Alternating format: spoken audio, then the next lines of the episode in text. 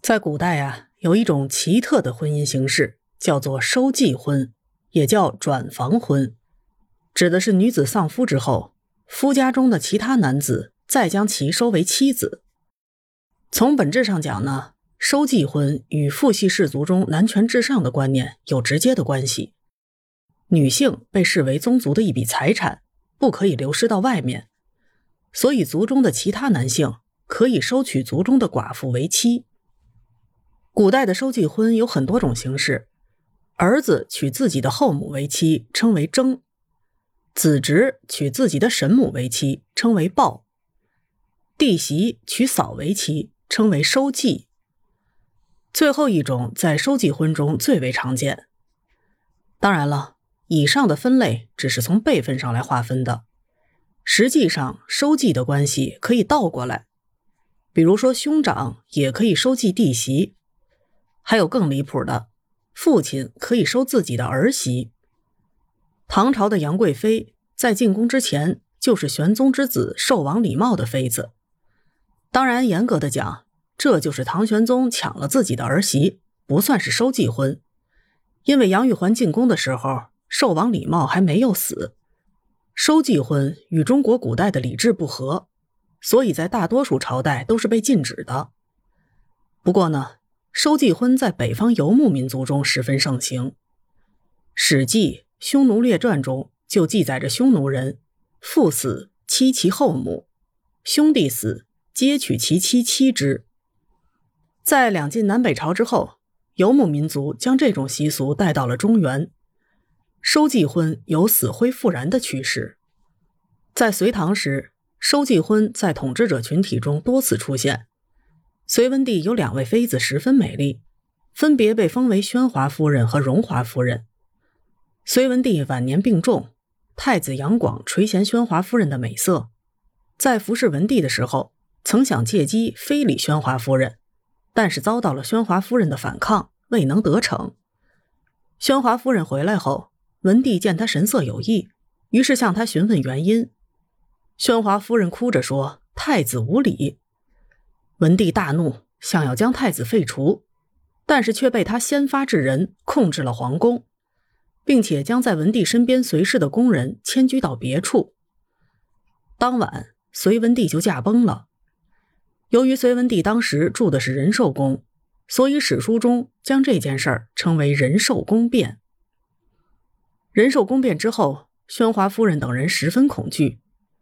不久，太子杨广就派人送来一个盒子。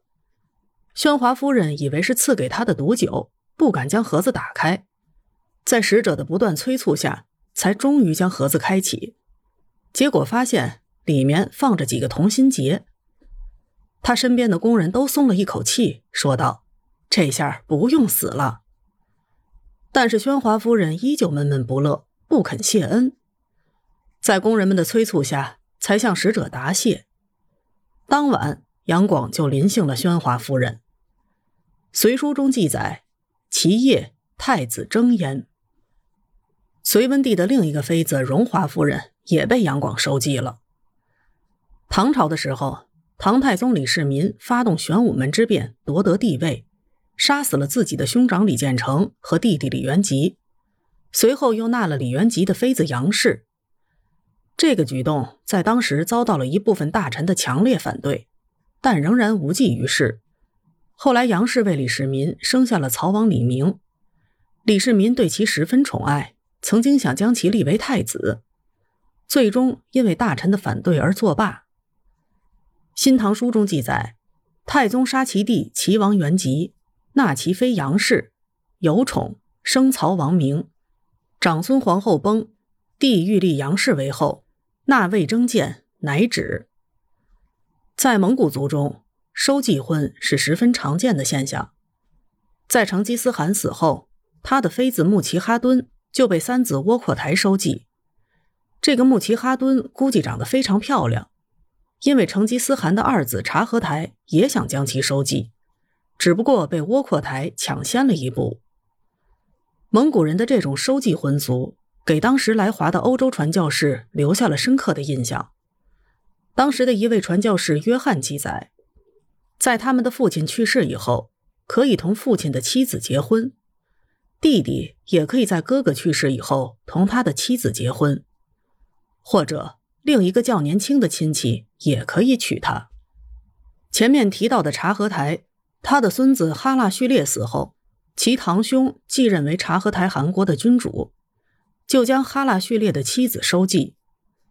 在当时的蒙古族中，还存在侄子收继神母的现象。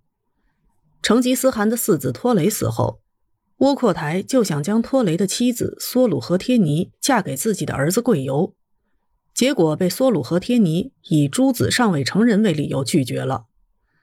实际上，在整个元朝，蒙古人的收继婚都是合法的。元朝的婚姻制度规定，各民族的婚姻遵守其旧俗，不同民族的人成婚以男方的婚俗为主。不过，蒙古人不受此限制，蒙古女子与外族男子通婚时，不必以男方的婚俗为主。在元朝统治期间，一些受汉族文化影响的蒙古儒士。